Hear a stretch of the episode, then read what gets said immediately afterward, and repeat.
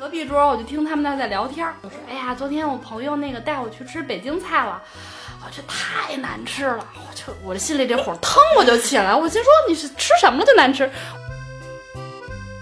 北京的铜锅涮肉我们要点的，首先就是这个羊尾油，对男生不要紧张，开了个车啊，剪掉剪掉。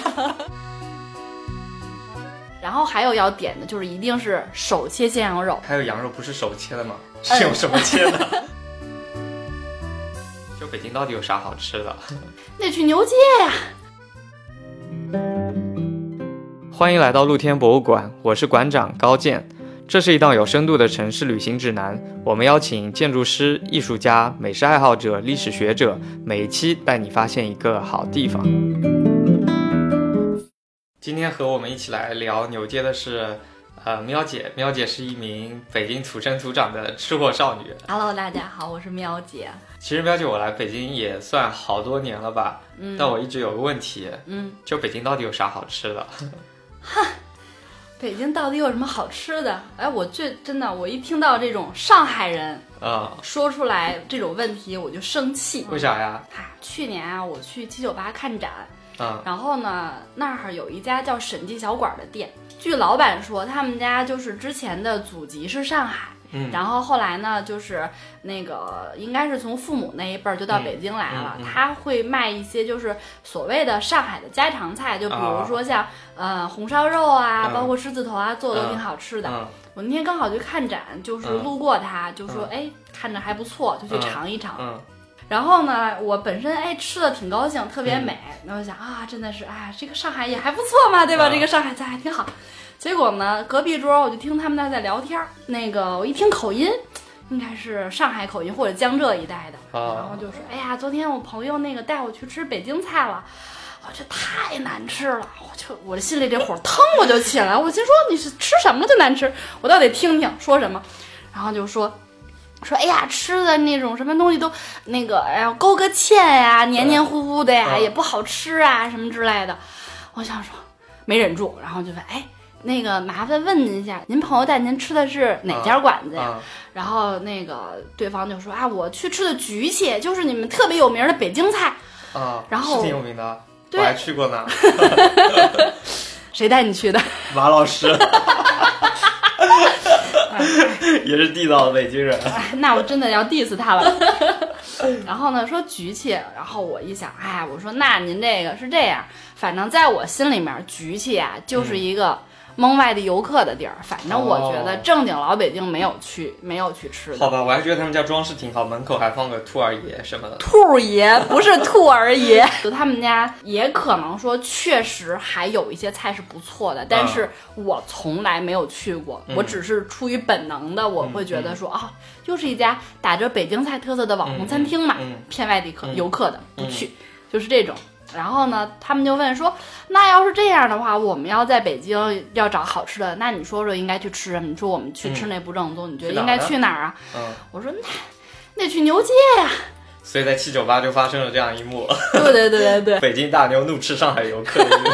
对，也没有怒斥吧？对，毕竟是这个我们讲北京欢迎您，是不是？嗯这个不能这样。但是心里面就会觉得，切，懂不懂？就说北京菜不好吃，而你们吃过正经东西吗？所以后来就是你也带我们全都去了牛街，是吧？对对对是那次事情激发了你。是的，是的。对我来说一下吧。后来喵姐就特地组织了一场那个牛街美食之旅，然后带上了我们几个所谓的外地的朋友，一直一直对北京的小吃、北京的美食有偏见的朋友。哎，喵姐，你要不先给大家介绍介绍牛街吧？大概是什么样的一个地方？牛街，牛街呢，它实际上就是在那个宣南地区，那个宣武门以南，就是。啊，就是比较呃比较传统的，就是在北京有一个叫所谓的宣南文化区，其实指的就这一片儿。当时会有好多会馆在在这个区域，啊对。然后牛街呢，其实呃这条街的就是成立时间可能比所谓的北京城作为帝都的历史嗯还要更长一些。它这块儿是从元代开始，就是这个回族的这种聚集区。嗯然后呢，就是因为他们呢都会比较喜欢吃石榴，嗯所以他们就家家户户都喜欢种好多石榴在啊在街边儿。后来这条街就叫石榴街，石榴街改成叫牛街呢，是因为这个回民聚集区，他们啊本身呢就喜欢吃牛羊肉。啊，所以呢，这一块儿就会变成一个就是牛羊肉销售贸易的一个一个中心的样子。啊，对，然后呢，叫来叫去呢，就变成哎，就从石榴街变成了刘街，啊变成了牛街。啊，所以肯定还是有四川人 听出来了。从刘街到牛街那一步，我这一定是宣南会馆，然后就有很多四川的会馆，然后就把这儿叫成了牛街。四川的朋友们不好意思 了，diss 一下。对，对说到宣南会馆，你知道吗？嗯呃，因为我之前不知道是那个宣武门以南嘛，嗯我一直以为是宣南。然后你知道我家离宣城挺近的，宣城就安徽的宣城，出对，出宣纸的地宣纸方吗那个地方。嗯，所以我一直以为宣南是指宣城的一个地方，我以为就是指宣南这个城市的会馆啊啊。我后来发现，哎，怎么有这么多会馆？那为什么就宣南这个城市特别牛逼呢？后来我终于发现了，原来是宣武门以南一整块区域的会馆区，啊是的，是的，挺有意思啊。所以那边其实自古以来就是外地人聚居的地方，就是呃，我觉得也是展现北京作为一个国都的魅力所在。嗯就是它有来自全国各地的人汇聚到一块儿，就嗯都能显示出这种文化的多样性。对。嗯其实它这些会馆都在这一代林立，嗯。也是跟之前的科举制度有关。嗯嗯，对，因为就是说，就是各地的举子进京之后，它需要有一个落脚的地方，对。对。然后呢，这一片儿又离前门相对的近一些，对对所以在这一带就会有这么多的会馆。嗯对对嗯对，对，宣南下次我觉得值得那个专门来说一说。嗯嗯。但我今天先说牛街，好嘞好嘞，跑题了跑题了。我先说吃的，因为我觉得民以食为天，吃的最要紧。对，呃，然后，嗯，哎，在牛街到底吃啥呢？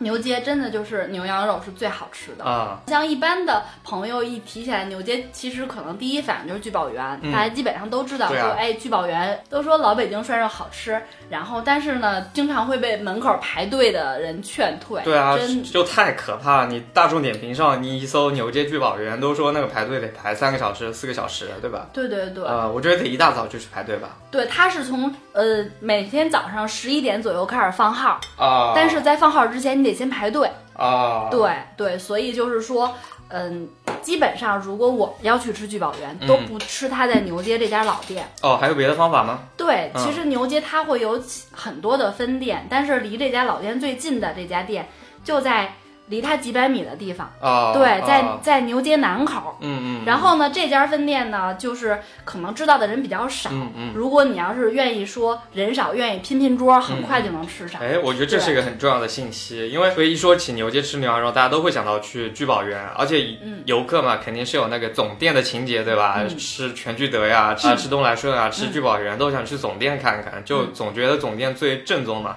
但其实对本地人来说，就是大家也没有那么介意总店不总店的，味道都是一样的，是吧？对，嗯其实因为聚宝源它就在牛街上，嗯然后它的食材呀、什么的供应链其实都是一样的。嗯，呃，哎，那聚宝源里面具体吃啥呢？就有什么点菜小窍门吗？哦，聚宝源是这样。嗯，聚宝源呢，因为它就是传统的老北京的铜锅涮肉，嗯对。然后呢，一般的这种老北京的铜锅涮肉，我们要点的，首先就是这个羊尾油，嗯，羊尾这啥？羊尾油就是羊的尾巴上的油。对，男生不要紧张。啊，对怎么了？啊，羊尾油，我没有反应过来。一不小心开了个车啊，剪掉，剪掉。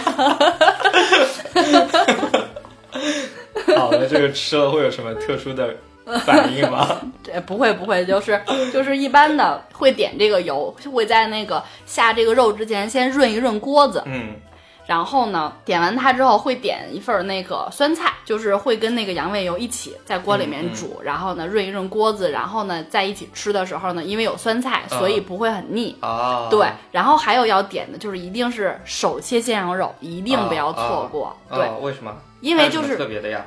手切鲜羊肉，它就是说它的这种肉质一般的会非常的就是柔软细腻。嗯手切鲜羊肉它通常都会有一些厚度，嗯然后呢，但是你在锅里面煮，真的属于久煮不老。手切是个什么意思？还有羊肉不是手切的吗？呃是用什么切的？就是我们在好多店看到那种羊肉卷儿，啊，对，那种羊肉卷儿其实都是羊肉，它冻成整块儿，然后用那种那个刨子给对，用刨子唰，对对对，刨出来这种、嗯这种羊肉呢，也不是说特别不好，但是嗯说它吃起来，因为它嗯、就切的比较的薄，然后吃起来口感没有那么好，而且就是啊如果。呃，弄不好的话，它可能会很碎，就是一整片下锅之后哦就没了。对对，我知道那些羊肉都不好的，就是拼出来的那些羊肉，拿碎羊肉拼的。啊对对对，然后呢，说这个手切鲜羊肉好不好，还有一个标准，嗯就是说这个手切鲜羊肉上桌之后，嗯你把这个盘子倒过来，啊，它会不会掉吗？对它好的是不会掉的他们。是跟什么 DQ 冰激凌学的吗？可能 DQ 的灵感来自于这个老北京的手切鲜羊肉。千年了。对对对，然后呢，如果是这样的，可以经过这个考验的，就是好吃的这种羊肉。嗯，好的，我拿本子记下来了。哎，这个涮肉和嗯我们平常吃的，比如火锅啊，会有什么不一样吗？呃，你你说的平常吃的火锅是指四川火锅或重海底捞呀，海底捞什么潮汕牛肉火锅呀，这些。是这样的，就是老北京的涮肉呢，它的讲究就是说，这个汤是用就用清汤，嗯就是呃就是白水，嗯然后呢可能给你放点红枣啊、枸杞啊，嗯嗯放点姜片、葱段之类的、嗯嗯就可以了。嗯吃的呢主要还是这个羊肉本身的鲜味儿，啊以及非常重要的麻酱小料。哦，麻嗯酱哦，麻酱是北京那个涮肉的一个特色。哦，对对对，因为就是麻酱是就是北京人的可能就是生命中无法割舍的一个味道。哦，我发现北京人跟四川人又多了一个共同点，都喜欢麻酱。是的，是的。不好意思，这个烂谐音梗，仅次于羊尾油。麻酱到底是什么做的呢？麻酱是这样，麻酱就是芝麻，啊，芝麻酱哦，对哦那为什么不叫芝酱？这是个好问题，这是个好问题，我还真的不知道。包括我小，嗯，对，包括我小的时候还问过我妈，妈为什么芝麻磨出来的油要叫香油，不叫芝麻油？对啊，为什么不叫麻油呢？麻油是花椒油。那为什么不叫花椒油呢？我 打你了！杠上了，这档节目变成了美食界的咬文嚼字节目。对，现在我的反应可能就跟当时，嘉宾开始怀疑人生。你现在体会到你妈当时的心情了。对对对，就是这种想要动手，但是想说，哎，算了算了，亲生的亲生的这种感觉好，觉。我们回到麻酱吧。对啊，所以它是芝麻酱。对啊，，芝麻酱我吃那。种麻酱，我都没有意识到它是芝麻的对麻。，但是它其实也不是说百分之百的芝麻酱。嗯对，它里面还会放一些，就是呃韭菜花儿，嗯还有这个酱豆腐，酱豆腐是啥呀？就是北京特色的红色的酱豆腐乳、腐乳。腐乳。哦，那跟绍兴的腐乳不一样吗？嗯，绍兴腐乳是红的吗？我没有有红有白的。对，感觉好像是南方腐乳白的会更多一些吧。我因为我确实没有具体的了解过应该差不多吧？啊，那嗯应该是类似的这种嗯工艺吧，就是它能增加这个食物里面的那种咸鲜的味嗯，道。对对。对对对。然后呢，像一般的嗯各家儿那个涮肉馆子，嗯它的这种还有一个秘籍，就是说他们这个麻酱小料的配比，啊，对，咋配的？是不一样吗？麻酱还得配吗？要配麻酱，哦它里面就是像我刚才提到的，有这个豆腐乳，嗯。然后有韭菜花，嗯。然后呢有一些它还会配就是一定比例的花生酱，啊，对我喜欢那么配。因为其实麻酱就是芝麻酱本身它会带一点点的苦，然后花生酱是甜的，嗯嗯，对它配起来的会更好吃综。合一下。对，它会综合一下，哦但是具体这个配方是什么，那这这个真的是各家涮肉馆子的秘籍，哦不外传的。哦，所以那个，就比如说聚宝源，他们麻酱都配好，我不需要自己再去调这个调那个，就用它原来那个麻酱就行了。对，那是它配比啊，最好的。看来我之前全都吃错了，我 之前就会在那儿这个调那个调那个调。对，啊就是它本身是会有配好的这种。嗯，对嗯嗯对好的，得去嗯见识一下。嗯，呃，好，那现在我明白了啊，去牛街的第一站，啊，去牛街南口的聚宝源的分店啊，别去总店，去分店吃啊，手切鲜羊肉，然后蘸上他的麻酱，别蘸别的东西。我记住了，记下笔记了。嗯，哎，那呃，第一站嘛，也别吃太饱，因为我知道牛街有挺多牛羊肉可吃的，嗯我们留点肚子。那还有什么别的牛羊肉推荐的吗？那就说到牛街一条非常神奇的胡同，啊，叫输入胡同。你听输入胡同，你会觉得我输入个胡同会得出一个什么东西？叫 input 是吧？没有然后特别难受，输入胡同什么吐出啥？没有没有，嗯其实输入胡同这个名字，呃，就是北京。差不多就是近代有过一次这种胡同的俗名雅化的一个过程。啊啊！，对，输入胡同那原来让我来猜一猜，嗯酥肉胡同吗？不是啥肉？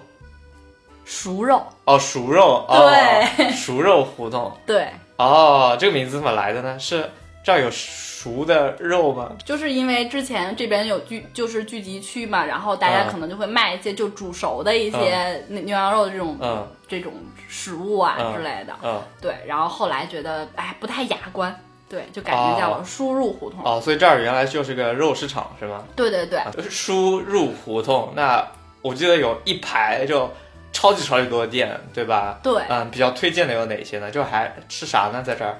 嗯，在这条胡同还是得吃肉。第一家推荐的就是大名鼎鼎的年记。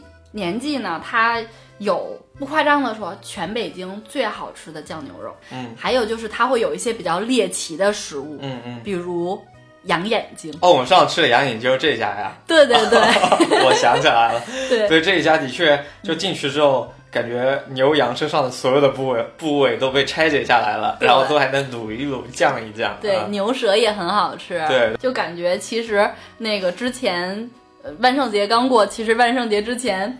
来这儿买点羊眼睛作为礼物，其实也蛮不错的对，的。我觉得上次吃那个羊眼睛是我真的在北京特别猎奇的一次经历，就是那一整个盘子全都是眼珠子，然后瞧着你，因为它那个就呃旁边的眼白，中间的那个黑色的珠子它是看得见的。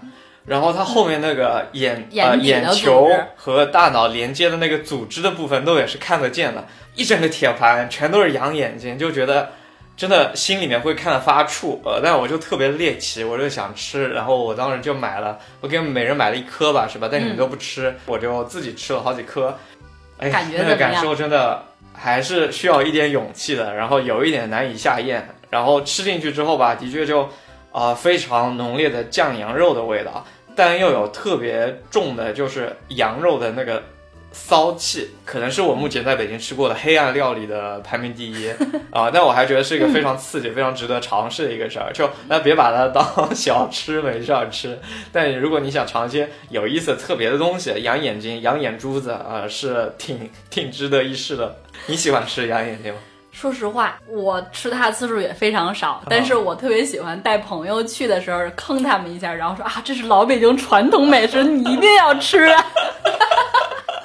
好吧，是挺有意思的啊，就是把吃东西的过程变得非常的愉悦有趣。啊对对，味道还是那个牛蹄筋最好，我记得就特别入味儿。嗯第二站我也记住了，去那个输入普通上面的年纪是吧？年纪吃它的羊眼睛，吃它酱酱牛肉之类的。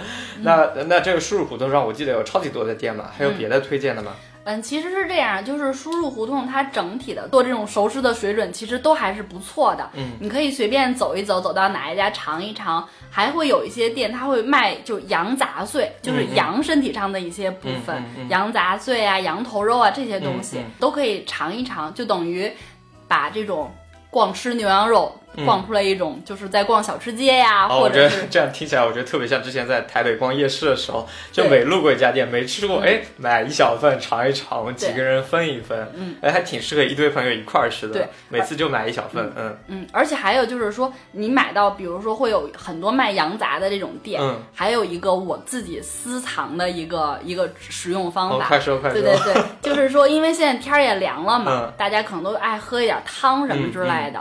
我一般都会每次去会买买多一些这种羊杂碎或者羊头肉之类的，嗯嗯。然后呢，他会现场给你切好，嗯。拿回家之后呢，你可以把它分成就是吃一次的分量，嗯。分别装袋把它冻起来。啊，，对，然后等哪天你要是想喝一点，比如羊肉汤啊或羊杂汤，你直接把锅里面那个烧开水，然后放点姜片把这个放到里面，对、哦自己再加一点粉丝，放一点那个白胡椒，啊，就特别好吃。听起来好温暖啊，对对对，冬天喝这么一锅汤，对对对，这是我的就是个人非常喜欢的一个食用方法。然后呢，其实刚才你说它以前叫熟入胡同，其实它不光只是卖熟的，啊，以前这块儿里边最有名的就最有名的地儿呢叫牛街大棚，嗯。大棚呢其实就是一个大的市场，里啊面都是卖、卖的都是生的。啊，就那个卖肉的市场，嗯对，对对，就是你到里面能看到一堆一堆挂着的整只的羊啊，还有嗯就是分分割好的羊。嗯这块儿呢，其实对北京人来说，特别是住南城的人来说，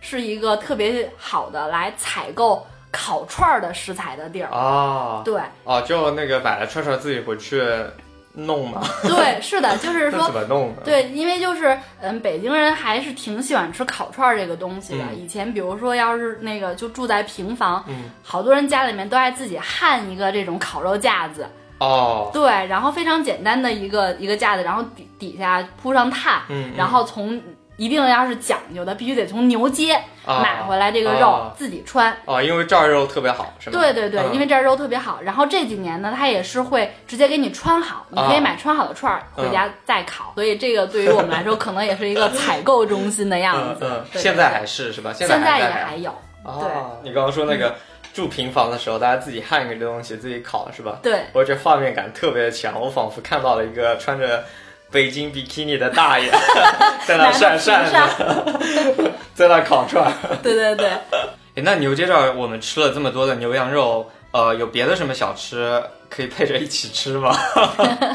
还是在这条输入胡同上啊，有著名的饼界三巨头。饼界是一个什么界？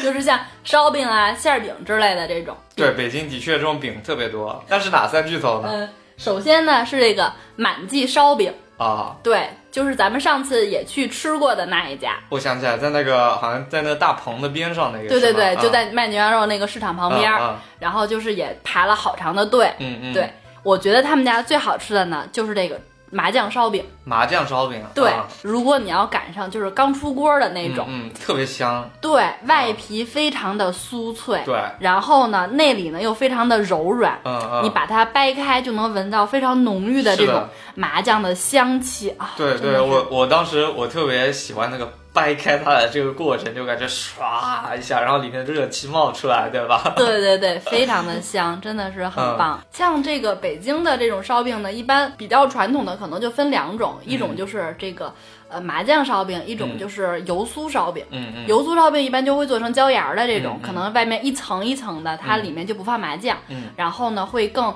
呃会更有这种油的这种这种香味儿。嗯嗯，对，然后麻酱烧饼呢，就是它这种芝麻的香气会会更重一些。嗯，特别的北京，对对对，嗯特别 local，对，特别 local 这就是很北京的发音 local。啊。所以三巨头第一名就是满记烧饼家的麻酱烧饼对，啊然后呢，就我们把视线转移到它对面，啊，马路对面，对，啊马路对面，马路对面呢就是两家挨着的，啊一个对，一个叫牧民美食，牧民美食他们家，你先咽一咽口水，我们再继续说。我真的是边说要边流口水了。你先咽一咽，我都看不下去了。牧民美食他们家也卖传统的麻酱烧饼，啊但是啊他们家最好吃的是牛肉馅儿的烧饼。啊！烧饼还能做牛肉馅儿的对，而且嗯它不是像我们经常见到那种把烧饼打开，然后把牛肉夹进去，啊它是在烤的过程中啊！就先把这个馅儿包到这个烧饼里面。哎，这个不就是那个门钉肉饼吗？啊，不一样，不一样。门钉肉饼它其实还是会相对简单啊因为它就只是上锅烙，啊，它就烙的这个烙对，然后像这个牧民美食，它做的这种牛肉烧饼、牛肉馅儿烧饼呢，它的除了馅儿以外，它外面的烧饼还是有层次的，啊也是有一定厚度的，啊一定得现场吃，吃嗯热乎的，嗯它嗯口感是最好的。嗯，记住了，牧民的牛肉食牛肉馅儿烧饼。牛肉馅儿烧饼。那第三呢？第三呢，就是大名鼎鼎的实际馅儿饼。实际馅儿饼实际馅儿饼比较有特色的两种馅儿，就是牛肉韭菜和牛肉茴香。牛肉茴香我不太清楚，就是你们江浙一带会吃茴香这个东西吗？不吃，啊，没有是吧？不吃，没见过。对吧？嗯只只吃过茴香豆。我们说的茴香是那种香料，在北方叫八角。哦，这啊样。对我们说茴香的时候就说这个东西，所以你看那个绍兴有什么嗯茴香豆、是吧？啊，我们那边也吃这种，但就都是北方说的八角，是一种香料，哦，我一直以为是拿茴香煮出来的 茴香豆。是拿那个八角煮出来的豆子。嗯啊，哇，长知识，长知识了。对，对，因为那个其实北方这种。呃，青菜就是绿色的蔬菜，然后带着草本的味道的，就有一些香料味道，这样蔬菜会比较少。对，我觉得茴香就是难得的其中之一。对，嗯是的，对。再说回来，这个呃，实际馅儿饼，嗯，如果它的馅儿饼呢，就一个真的很大。那天咱们真的是吃到最后几个人，哦，我想起来，就我们好多人分一个的那个是实际的馅儿饼，对真的非常大了。非常大。然后呢，就是尤其是那种如果能赶上刚出锅的那种，它里面肉汁非常的丰沛。啊、就是你在撕的时候，就能看到那个肉汁会有点像涌出来的那种感觉。嗯饼界三巨头啊，对对一个是烧饼，一个是牛肉馅儿饼，一个是那个实际的实馅儿饼际的馅儿饼，对，啊。就这三个饼就特别管饱。除了馅饼之外，还有那个好吃的小吃吗？哎呦，对，说到好吃的小吃，把北京著名的黑暗料理忘记了，哪个豆汁儿啊？这儿也有豆汁儿。也是在输入胡同上。嗯嗯对，有一家叫宝记豆汁儿，啊，宝记豆汁儿。对，宝记豆汁儿，他们家的豆汁儿呢都是这种袋儿装的生豆汁儿。哇，跟青，岛的啤酒一样。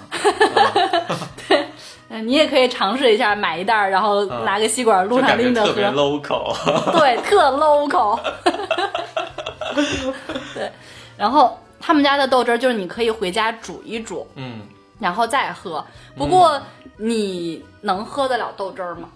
我之前喝了几次，我觉得吧，对我来说可能跟那个养眼睛一样，就属于一种猎奇的一种喝法。嗯啊像一般的，大家可能都听过郭德纲的那个相声，啊说哎怎么来这个快速的判断一个人是不是北京人？啊！对他就是说，哎，先把一个人踹地上，然后呢 掰开嘴，吨吨吨吨吨往里面倒豆汁儿，嗯站起来问有胶圈吗？这就是北京人。好吧，胶圈儿是那个配着豆汁儿对喝的一种东西啊不是一种东西。对对对，啊它是一种圆圆的一种食物，嗯油炸食品。嗯嗯对，还有就是你要配着那个辣咸菜条嗯一起，嗯哎，特别好。然后呢，还有这个宝记，还有两个宝藏食物，嗯嗯就是炒红果，还有炒草莓。啊，这是两啥？草莓听着还不错。对，其实呢，这个东西你可以把它理解成是袋儿装的水果罐头。啊对，就是啊把这种草莓加糖煮过，还有这种红果，你知道是什么吗？我不知道。山楂。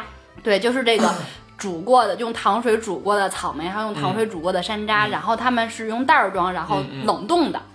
啊，对，冷冻的这种包装。嗯。然后呢，就是一般夏天我都特别喜欢吃这个东西，买一袋儿回家，然后放在碗儿里面，嗯。然后呢让它稍微慢慢的化一下，嗯嗯。再再那种很像吃草莓冰沙呀、嗯之类的那种。这感觉觉挺好吃的，在北京小吃里面有新鲜水果还挺难得的。也不是新鲜，是罐头。北京的水果烙，对对对，它可以对算是北京的水果烙。嗯嗯，对，然后呢，除了这家呢，还有一家，对，啊，刚才这些全都在那个宝记，呃，对对对，啊，有豆汁儿，豆汁儿。炒草莓，炒红果，炒红果，全都在宝记啊。对对，，宝鸡对面有一家，我觉得真的是很好吃的店，嗯，啥？白记年糕。哦，这个我知道，我上次吃了。嗯我祖籍在宁波嘛，嗯然后宁波年糕也很有名，是吧？嗯我真的从小就特别爱吃年糕。嗯，啊，我看我小时候照片，长得就跟个年糕一样，白白胖胖的。嗯然后，那你觉得北京年糕跟南方年糕有啥差别吧？北京的年糕一般都有馅儿。啊对，这个这个这个馅儿一般 啊，对，当然不是牛肉或牛肉或羊肉馅儿的啊啊。啊对，北京的年糕里面一定一般都是加豆沙馅儿。啊，对，加豆沙馅儿，而且呢，它顶上一定会有一片一片一片红红的这种点心，叫金糕。红的。对，就是、啊。其实就也是用山楂做的。哦，我想起来了，这些年糕那这样是不是都特别黏糊、特别黏腻的感觉？嗯，其实它确实会黏糊，但是因为、因为它整个是用糯米做的嘛，嗯然后它又很甜，但是妙就妙在它顶上的这片儿这个京糕。啊对，因为它是用山楂做的，嗯所以它是这种酸甜口儿。啊，所以两者就那个中和了一下。对，嗯所以说吃北京的这个年糕，你一定得一大口一起啊咬下去，啊咬到它每一个部分，就很像你去吃法式甜品。啊，对，你要一下切到底，你才能看到它的层次，就能吃出啊法式甜品的感觉。哇，第一次对见有人能把北京的年糕说成法式的甜品的感觉，对对对，而且注意发音是法式甜品。法式的甜品。好的，嗯，他们家的除了年糕以外，驴打滚儿也特别好吃。驴打滚儿又到底是个什么样的东西啊？驴打滚儿就是驴在打滚儿啊。是驴肉吗？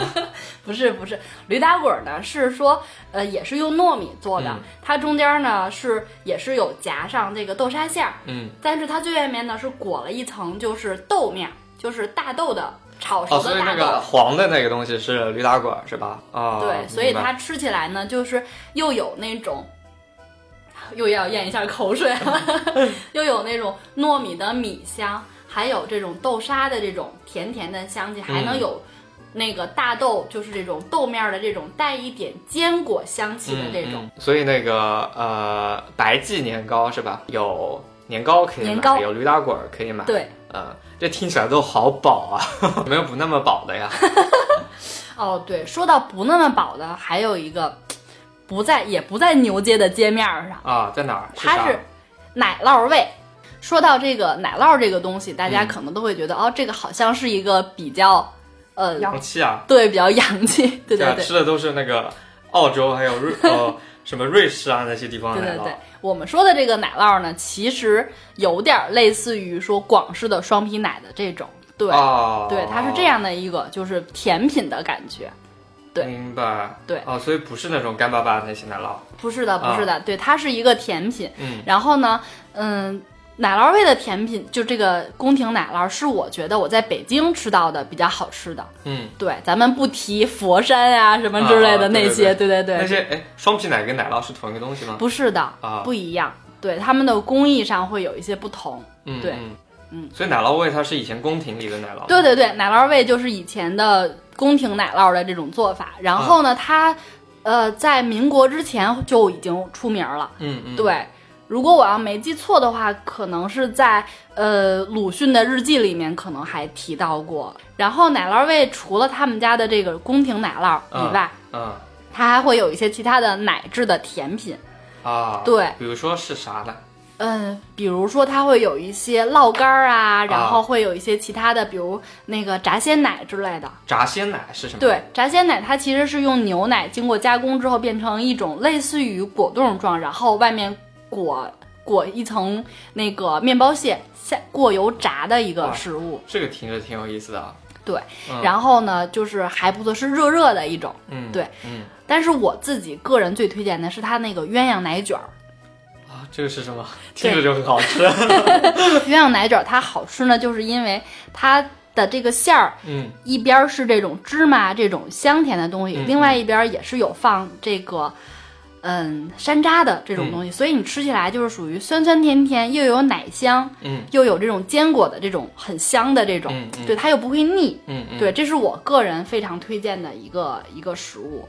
啊，对，听起来挺棒的，嗯，那感觉牛街真的，我觉得真的非常适合，就是约几个朋友一块儿去，然后大家每次都买一个最小分量的，每个人尝一口。我觉得刚才那么多，每人把它都尝完，都已经要扶着墙出门了，扶着墙出街，输出，对，就是这样。扶着墙去输出了。然后我记得牛街其实那个那个边上有挺多可以逛的地方，就有那个呃，第一你刚刚提到的那个宣南会馆，就好多会馆在那儿，呃，有一些呢都已经那个修缮过，然后重新对外开放了。对还有离那个法源寺也特别的近。对法源寺是北京南城的一个非常大的古寺，对啊、里面有非常多历史遗迹，然后本身它的庭院、它的丁香花儿，对吧？对对都特别的美，值得去逛一逛。嗯，然后就在牛街呢，还有个牛街礼拜寺，是一个非常神奇的清真寺。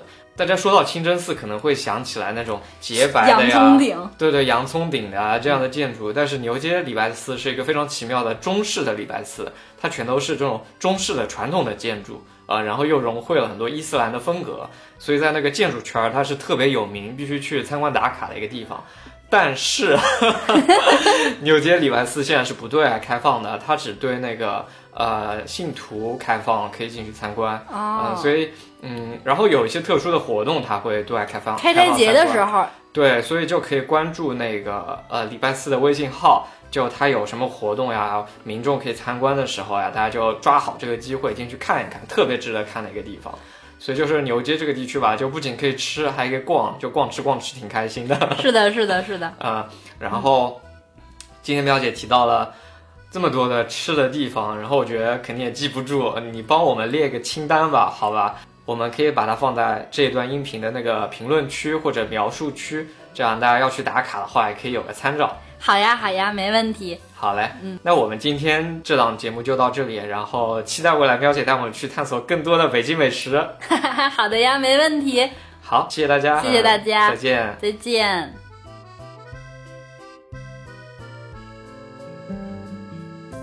感谢收听露天博物馆，我是馆长高健。希望今天的这些分享可以帮助你发现最深度的城市旅行体验。在这节音频的简介部分，你可以看到一些参观小提示。如果你对我们的节目有什么建议和反馈，欢迎通过微信与我联系。我的个人微信号是三八一六一七三八九，我会把它写在音频的简介部分。这里是露天博物馆，我们深信每座城市都是露天博物馆。每栋建筑都值得被观看。